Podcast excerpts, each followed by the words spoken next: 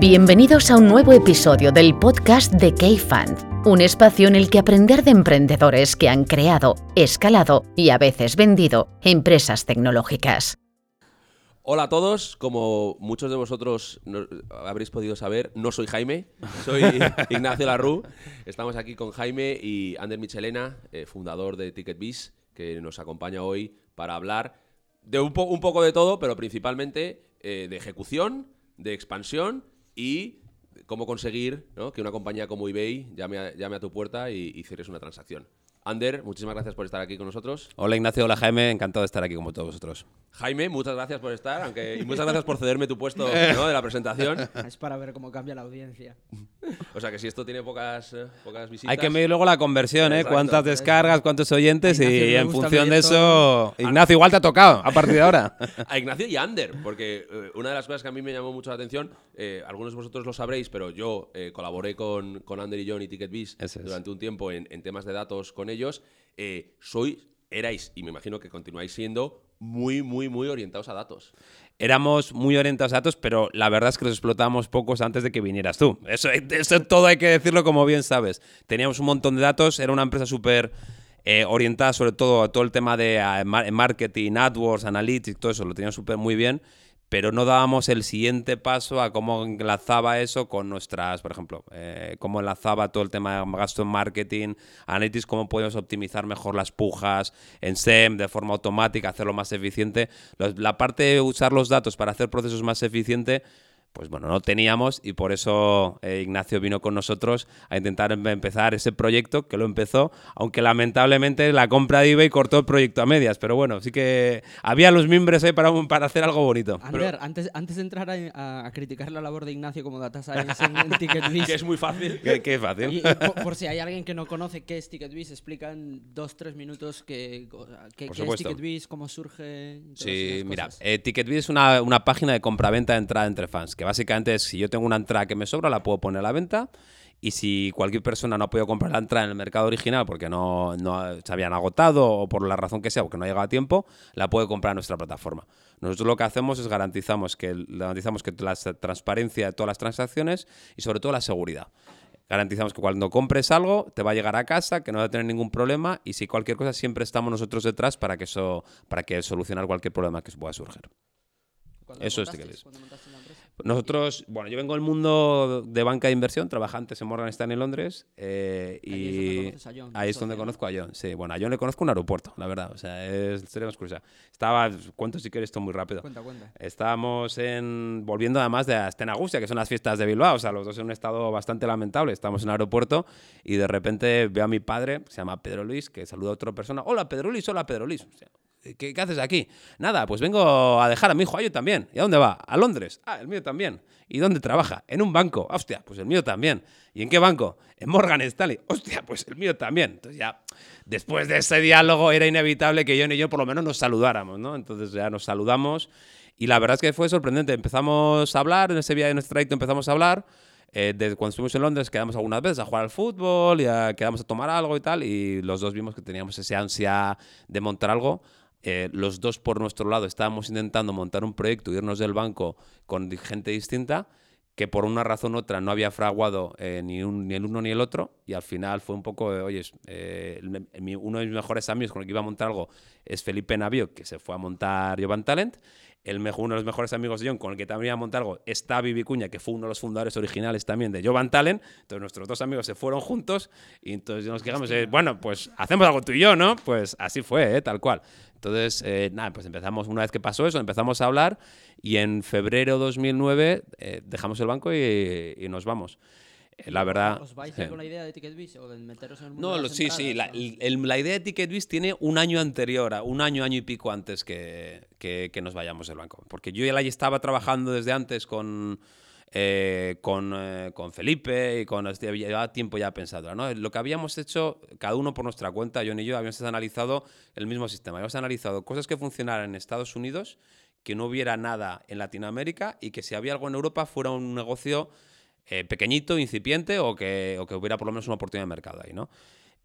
Y con eso, los dos habíamos hecho por nuestra cuenta nuestro análisis, hemos llegado a una serie de ideas que cada uno había trabajado por su cuenta. Entonces, cuando nos juntamos, ponemos en común esta serie de ideas y la que más sentido vemos que tiene es montar un mercado secundario como fue TicketBiz, que es básicamente un copycat de la plataforma StubHub, que es una plataforma que inventó esto en Estados Unidos y que se vendió en 2006 a, eBay.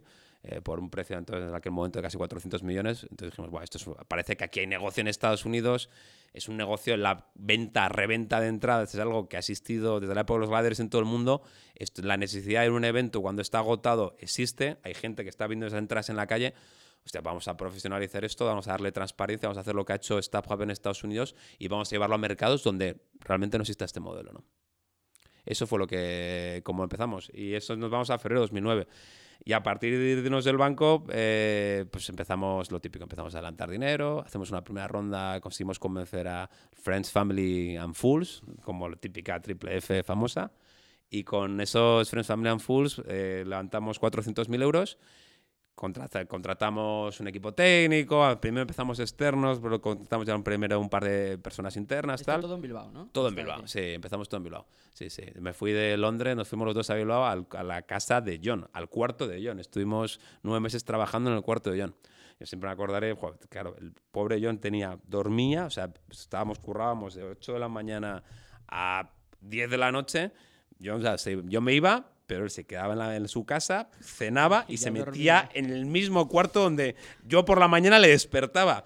Sea, claro, al final, al cabo de un par de semanas, John estaba de un humor interesante, claro, sin salir de casa, oliendo mal el cuarto, 12 horas metidos ahí todos los días, y él sin salir del cuarto, vamos, era increíble. Cada vez que salíamos a hacer un trámite, ir al banco o cualquier cosa así, yo le veía que la cara se le iluminaba. Y para mí era un coñazo, ir al banco, coñazo, no vamos a hacer. No, no, él estaba. Ver la calle era como felicidad absoluta. Era, era una sensación bastante, bastante curiosa. Sí, sí, pero esos fueron los comienzos. Y eso ahonda un poco en, el primer tema que yo quería, quería tratar contigo, porque yo que, conozco la casa de dentro, siempre me ha, me ha sorprendido muchísimo, pues, y además, como tú, tú decías, TicketBiz es un copycat, ¿no? Mm. Es decir, oye, tú le explicas la idea, le explicas la idea de TicketBiz a alguien, y a lo mejor, sobre todo estos eh, eruditos, ¿no? Lo mismo dicen, bueno, pues tampoco es un modelo diferencial, o tampoco es, ¿no? Eso se puede copiar. y, pero al final, lo que os ha diferenciado es vuestra capacidad de ejecución. Ese concepto, ¿no? Es correcto, sí. A ver, eh, nosotros lo que hicimos muy claro. Cogimos un modelo que funcionaba, no nos comimos la cabeza en cuanto al el modelo, no es un modelo innovador, es algo que ya estaba. Lo que sí hicimos es llevarlo a sitios donde todavía no existía ese modelo. Y lo, que, y lo que hicimos fue, lógicamente, cual nuestro modelo de negocio se basaba en expandirnos rápido y alcanzar sitios donde todavía no hubiera nada y ser los primeros, coger ese first mover advantage. Y para hacerlo lo que montamos es una empresa que fue una máquina de ejecución, básicamente. Eso fue el éxito de TicketBiz. No el modelo en sí, porque el modelo en sí existía en Estados Unidos, no era un, un secreto, es más, salieron competidores rápidamente en España, nos salieron dos competidores que ahora no, pues que ni están. Eh, salieron otros dos competidores en Inglaterra que ya había, que estaban en Inglaterra y poco antes nosotros incluso de lanzar la plataforma en España, los dos entraron en España. O sea que nos salieron un montón de competidores, pero... Viago o Seedwave. Viago y Seedwave, sí. Salieron un montón de competidores incluso antes de acabar lanzando, pero una cosa que hicimos fue, fue ejecutar rápido. España no, no llegamos, no, no, obsesionarnos con España ser el número uno y concentrar todos los recursos aquí, sino en España fuimos creciendo y creciendo muy en todos los años hasta llegar a ser el número uno, pero inmediatamente desde el año y medio de vida directamente empezamos a abrir nuevos mercados y nos fuimos rápidamente a México, a Brasil y a Italia. Eso fue en 2011. Eh, para que os una, una idea, en primer año facturamos un millón de euros. Eh, el segundo crecimos, abrimos, el, segundo solo abrimos Portugal, nada, pero facturamos ya 5 millones de euros, el mercado crece un montón en España. Eh, el tercer año abrimos ya es México, México, Brasil, Italia y pasamos de 5 a 12 millones. Eh, el cuarto nos fuimos, estamos hablando ya de 2013, abrimos ya un montón de países por Latinoamérica, Argentina, Chile, empezamos una expansión más grande, por Europa abrimos es Inglaterra, abrimos Francia, Alemania y nos pasamos de 12 a 28. 2014 de 28 a 54. Ese es el año que en 2014 que abrimos Asia. Una cosa que hicimos es, vimos que habíamos sido muy buenos ejecutando y siendo los primeros entrantes en muchos mercados. Nos ha una posición de mercado muy buena y nos había permitido crecer mucho. Lo que también nos dimos cuenta es que había una oportunidad en Asia. Eh, la mayoría parte de las empresas europeas y americanas ni se plantean en Asia, pero nosotros dijimos, si hemos hecho esta ejecución también, ¿por qué no vamos a intentar lo de Asia? Si hemos sobrevivido a Bilbao. Sí, hemos sobrevivido a Bilbao, correcto. ¿Por qué no vamos a intentar? Corea del Sur está chupado. Esto, esto tiene que ser chupadísimo. Y para un ejemplo de esa ejecución es que en aquel momento ya teníamos el playbook de cómo abrir un mercado tan, tan trillado que nos vamos a Asia y nos plantamos un plan súper agresivo de apertura de seis mercados en seis meses. Y cuando digo apertura de mercado es Apertura de mercado significa apertura de oficina local, contratación de equipo local, eh, creación de la, de la web y empezar a vender, pero desde el momento cero. Y en seis meses abrimos Japón, Corea, Taiwán, Hong Kong, Singapur y Australia. Y somos capaces de hacerlo. Porque no solo es que tuvierais la receta, sino que la aplicabais como una máquina. Yo siempre, yo siempre cuento que para mí, cuando entraba en la oficina de TicketBiz, eh, era como si el tiempo se acelerase. Es como si, si un, minuto en TicketBiz era un minuto y medio eh, en la calle, ¿no? Porque todo era para todo era para antes de ayer, todo era rápido, todo, eh, pero era todo, todo el mundo, ¿no? No, no es. Yo no veía una diferencia entre a lo mejor, porque hay muchas veces que entras a. Yo esto de la atracción lo veo un poco como el amor. Que es muy difícil de definir, pero cuando lo ves, sabes que existe, ¿no? Sí, sí, Entonces, em, yo muchas veces entras a compañías y ves que el equipo fundador está a muerte y más les vale, ¿no? Pero que no ha sabido a lo mejor que la carrera de transmisión y, a lo mejor ves una diferencia de ejecución, que luego veremos cómo definir eso, em, entre el equipo fundador y eh, en TicketBiz era una máquina. ¿Eso cómo se consigue? ¿Contratando bien? ¿Despidiendo mejor? Eh, es, es una buena pregunta. Ese del que mencionabas? ¿El perdón? El playbook. El playbook cuando abrimos un mercado, al final nosotros abrimos, cuando abrimos ya México y Brasil esa primera expansión, directamente lo primero que hacemos es aprendemos cómo, cómo hay que hacerlo, ¿no? Esas tardamos mucho más, esas primeras expansiones tardamos dos, tres meses en tener un país operativo. Y de ahí lo que hacemos es creamos un documento, tampoco es un misterio, de todo lo que hacemos bien, lo que hacemos mal, y se van creando pautas de lo que hay que hacer para lanzar un mercado. Hasta que llega un momento ya que teníamos una persona, o sea, una persona que abre Latinoamérica, que abriendo otros mercados de Latinoamérica, esa es la que decimos, oye, tú ya has abierto, ya sabes cómo abrir, has abierto siete mercados en Latinoamérica, vete a Asia y montalo en seis meses y era una persona que había abierto siete, teníamos el playbook interno clarísimo y en seis meses es capaz de hacerlo porque ya lo había dicho siete, ¿no? Entonces, un tema, el primero cuesta mucho más, pero la clave es aprender. Cuando abres uno es aprender qué es lo que he hecho mal, qué es lo que he hecho bien, cómo hacerte autocrítica, hacer el post-mortem famoso y, mejorar para el siguiente. El siguiente hacerlo mejor, mejor, mejor, hasta que coges velocidad y ya era, bueno, te da igual que fuera, te digo, China o, lo que sea, que al final las cosas básicas que hay que hacer son las mismas y lo que puede cambiar un poco, pues si, tu asesor es local o coges otro despacho o, cómo funciona o qué tipo de sociedad vas a montar, pero realmente el playbook estaba, estaba muy claro y eso es algo que aprendes con, con el tiempo. ¿no? El primer país siempre va a costar, desde luego. Y, nosotros que, pensando en nuestra, en nuestra audiencia, ¿no? Aunque la audiencia, como decía Jaime, cada vez es más, más diversa. Desde aquí un abrazo a la gente de, de, IFEM, que el otro día nos dijeron que escuchan nuestros, nuestros podcasts y, además tienen la suerte o desgracia de ser inversores en, en Cafán, así que un saludo desde aquí. Pero eh, si yo estuviera escuchando este podcast como emprendedor, digo, oye, yo quiero esto de la ejecución, ¿no? Pero, pero ¿cómo, cómo la consigo? ¿Cómo, fue, fue, un, ¿Fue un esfuerzo planeado por vosotros? ¿Cómo, cómo, cómo, cómo inculco yo esta cultura de, de ejecución en la compañía? Mira, lo primero es tienes que vivir lo que quieres transmitir. Entonces, John y yo siempre hemos sido, por ejemplo, super lean en todo. Eh, ordenadores, todos tenemos absolutamente los mismos. Y además, teníamos una cultura de ahorrar hasta el último euro. Ordenadores baratos. Sillas, mesas, todos exactamente lo mismo. Nosotros estamos en el centro de la oficina, aquí no hay ni despachos ni, ni nada. Nosotros somos los primeros que llegamos a la oficina, los últimos que nos íbamos prácticamente todos los días. Si no lo inculcas tú, si no le muestras tú que lo haces, es muy complicado. Y luego transmitir, la forma, lo, más importante después, una vez que haces eso, es que tu capa directiva de abajo tenga la misma inquietud que tú. No fiches a nadie que venga para, bueno, se me cae caer el boli después de ocho horas, me voy a casa y desconecto, que está muy bien, que es algo muy loable, que mucha gente, que, me parece perfecto la gente lo haga, pero igual no es el ambiente de una startup, ¿no? Una startup lo que necesitas es gente que esté dispuesta a dejarse los cuernos y más, incluso eso, eso vale más que la experiencia de, las, de esas personas cuando, estás, cuando es tu siguiente nivel de dirección. Entonces lo que hicimos muy bien fue fichar a gente por debajo que tenía esa misma, esa misma inquietudes que nosotros. Nosotros les, le transmitíamos, porque si tú no le transmites ejemplo, él también, esa, aunque tenga esa inquietud, la va a ir perdiendo.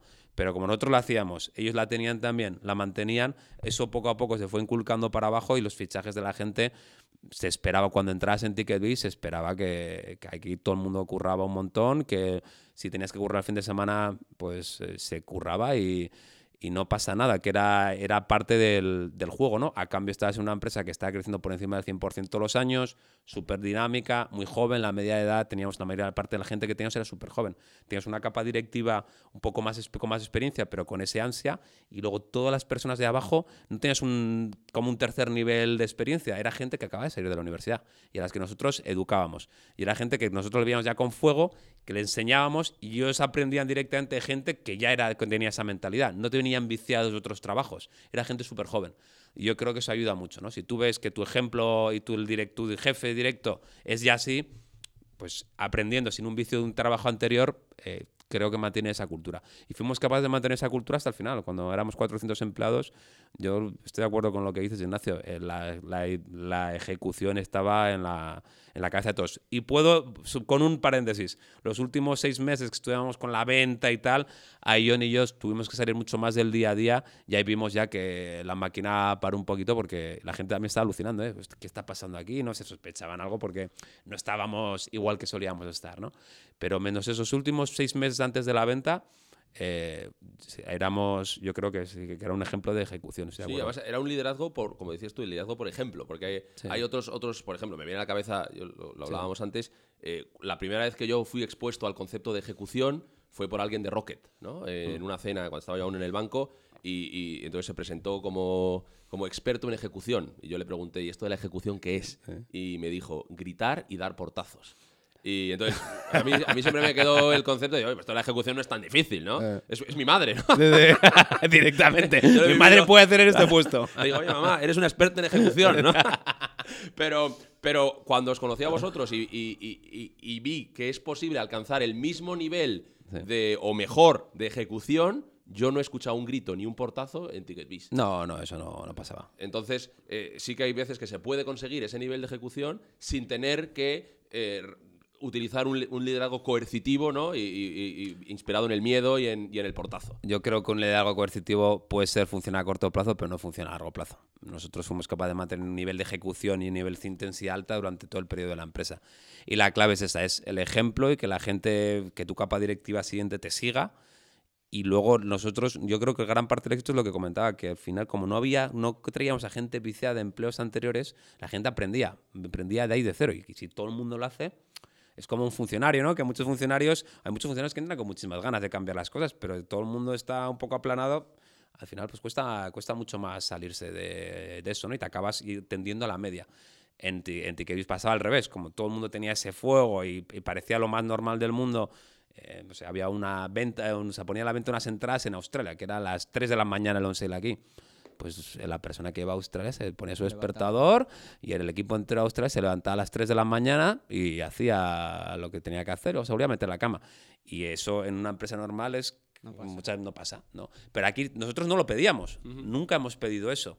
La gente lo hacía porque, que, porque lo sentía, porque lo quería hacer. El peer, peer pressure. Sí, es el peer pressure. Pero nosotros nunca hemos pedido que la gente haga eso. pero lo hacían por, por, porque sentían que era esto es parte de mi trabajo, yo me siento aquí owner, ¿no? Y solo una cosa más. Había un tema más que también ayudó mucho, yo creo. Eh, nosotros teníamos un programa opciones eh, sobre acciones que dábamos stock option, vamos, que dábamos a los, a los empleados y era muy amplio. No solo tenían los directivos siguientes, sino que cualquier empleado que destacaba un poco le dábamos opciones. Cuando vendimos la empresa había, que la gente que cobró este programa eran como 70 personas, 60 y pico personas. Era un programa muy amplio. Yo no. la gente, la gente me... que trabajaba full time, claro. Tampoco me lo merecía, ¿eh? De, hecho, la, gente, por favor, que deje de acosarme por la calle. Eh, no tengo ningún tipo de dinero. No tengo ningún tipo de dinero de TicketBiz, desgraciadamente. Eh, me hubiera encantado, pero no. No lo tienes. No lo tengo y, tampoco creo que lo mereciese. Oye, Ander, hablabas antes de lo de montar la capa de middle management y, ¿cómo hacíais con la internacionalización? ¿Mandabais a alguien de la oficina de Madrid a abrir esos países? ¿Contratabais country managers? ¿Abríais oficinas allí? ¿Cómo hacíais toda esa parte? Mira, la primera parte de integración tuvimos la suerte eh, de que la persona que está llevando nuestros competidores ingleses, cuando llevábamos un año y pico, eh, se tuvo un problema de dinero porque está haciéndolo muy ineficientemente y no pudo levantar una ronda, entonces eh, recortó plantilla. Y en esos recortes eh, había cuatro o cinco personas españolas que estaban trabajando en esta empresa. Nosotros lo quisimos fichar a todas. contratamos a todos y dijimos, esto es nuestra oportunidad, alguien que conoce cómo funciona esta empresa desde dentro, que conoce ya el sector, que vienen ya entrenados, esta es nuestra oportunidad. Y estas personas, dos de ellas fueron los gérmenes para abrir todos los países inter internacional. Y eh, una persona era el director de España eh, de, de que era Rafa Ortiz.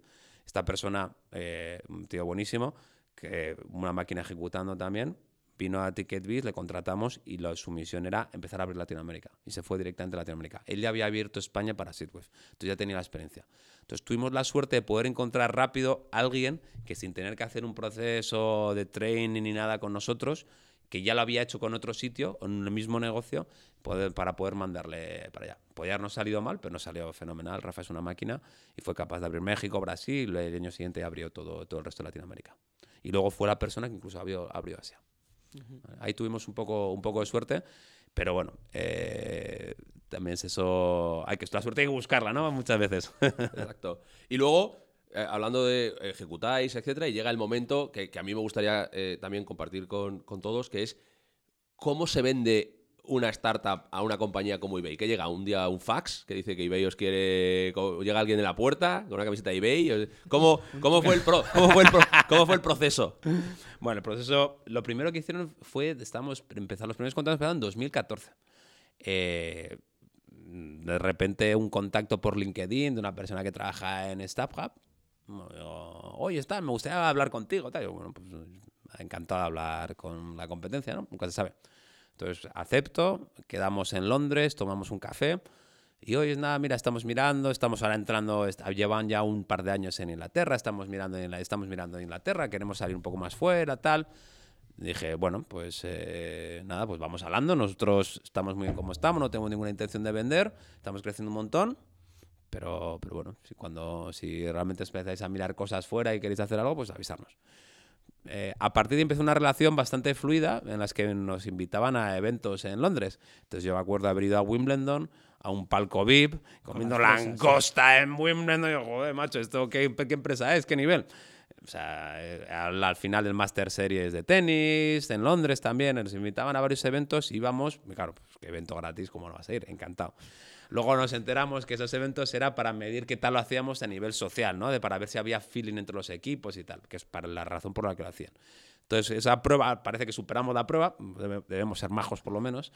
Y, después de eso llegó, estamos ya en la primera en 2015, principios de 2015, no, fue principios de 2015, sí. Llegaron y nos dijeron, eh, oye, eh, chicos, que os queremos comprar. Bueno, oye, fenomenal, pues dinos por cuánto. ¿Y vosotros en esa época estabais en medio de una ronda de financiación o algo por el estilo? Eh, en esa primera no, en la segunda. Con- la con- segunda. Conocido como La Ronda. La Porque era una ronda que, de que no, que nunca, sí, que nunca acababa. sí, ahora, ahora- la, Ronda, en mayúsculas. Ahora, ahora hablamos de eso. Entonces, esta primera em- empezó y nos dijeron, no, es que en eBay funciona distinto. Entonces, podemos dar una guía de precio.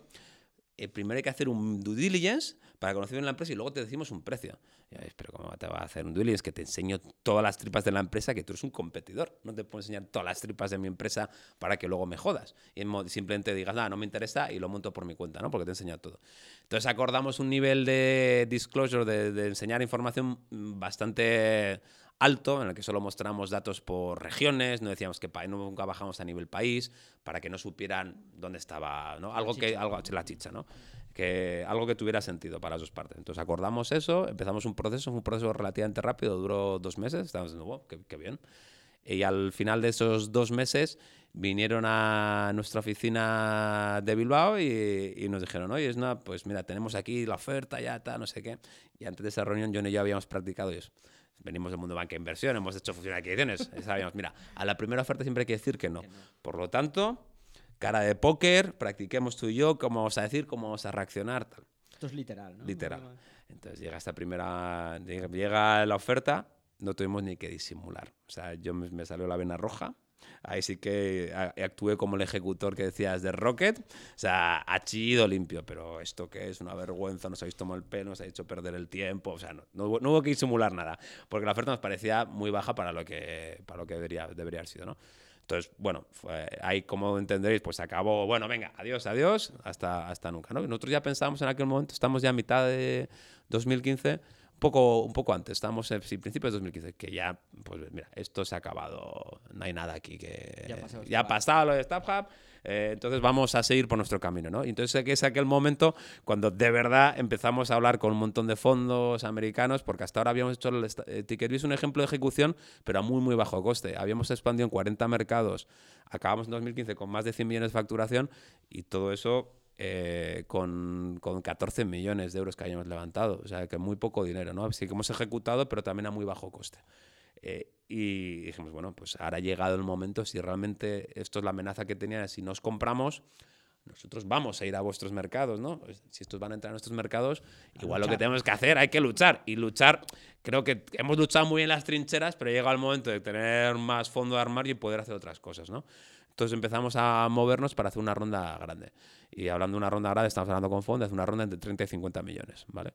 Pues avanzamos con un montón de fondos. Yo estoy en febrero, febrero, marzo, marzo, que fue marzo de este año, 2015, estoy en San Francisco, estaba hablando con fondos y de repente me vuelven a contactar. Oye, es que sabemos que estás en San Francisco. No me preguntes cómo. Sabemos que estás en San Francisco. ¿Por qué no queda, te quedamos a tomar un café? Yo, bueno, ¿qué pasa? No pierdo, no pierdo nada, ¿no?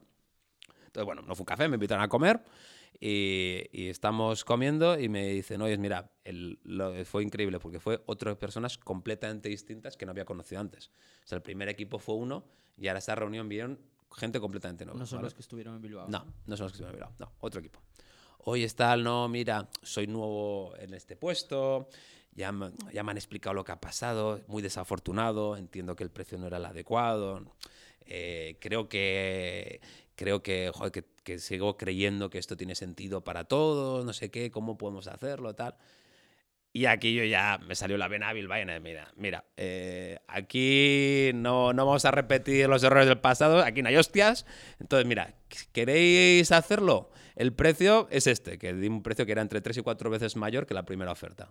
Si lo queréis, bien, y si no, oye, nosotros seguimos, que tenemos ofertas por ese precio para hacer una operación de capital, que no es lo mismo con una venta, pero para hacer una operación de capital, y si no, nosotros vamos a seguir nuestro camino, ya está. Bueno, pues a la semana y media tenemos una carta con oferta con el precio que habíamos pedido. A esa carta nosotros mm, estuvimos John y yo pensándolo tal y dijimos, bueno, vamos a decir que no, a ver hasta dónde podemos estirar, ¿no? Conseguimos estirarlo un poquito más. A la segunda decimos, volvemos a decir que no, vamos a decir un no, pero un no, un no light. Ya nos dijeron, mira, chavales, eh, si es no, aquí ya se acabó, no, lo tomas o lo dejas. Nos dije, venga, va, va, lo tomamos. Entonces ahí se acabó la negociación de precio, pero pues, la segunda vez fue eso. Y estuvimos, eso se cerró en, pues se cerró como mayo, junio, y ahí empezó un proceso de diligence. Y este proceso de diligence ya fue otro nivel. O sea, el primero había sido muy light yo creo que tienen un threshold a partir de... Yo ahí fue cuando me di cuenta que la estabais vendiendo. Sí, porque al departamento de data empezaron a llegar unas peticiones... De la hostia, claro. Que yo decía, esto no es, esto no es para un reporting, esto es... Correcto.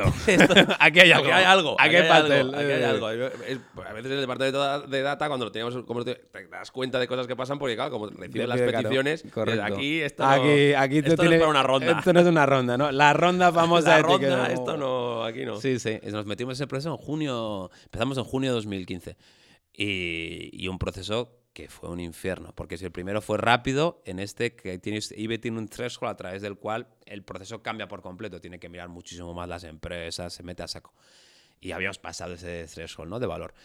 Y entonces fue un due diligence en el que empezamos John y yo, fuimos metiendo a gente, como dice, hay una muralla china, ¿no? Que se llama en banca inversión, que la gente que conoce la operación y la que no.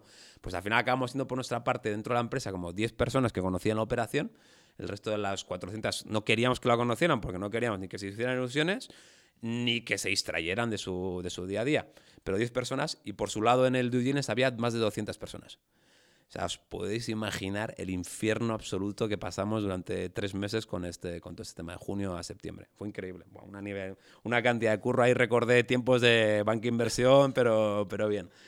Y, y, con eso en septiembre más o menos acabó el due diligence, en septiembre de 2015 a partir de ahí empezamos en un proceso de, cerrar contratos y tal, que duró una eternidad, porque no, no, habíamos aclarado todavía cómo iba a ser la compra, si iban a comprar la holding o iban a comprar directamente las filiales, y hay un, un momento que fue eh, increíble. Ellos querían comprar más las filiales, eh, nosotros decíamos que nos da un poco igual, y al final, bueno, hubo, se, se, pelearon entre Pricewaterhouse y Deloitte por un lado, un lado y otro, pero fue una pelea, nosotros en el medio, alucinante. Luego, por otra parte, sus abogados, nosotros en las cuatro casos, ellos tenían a Garrigues.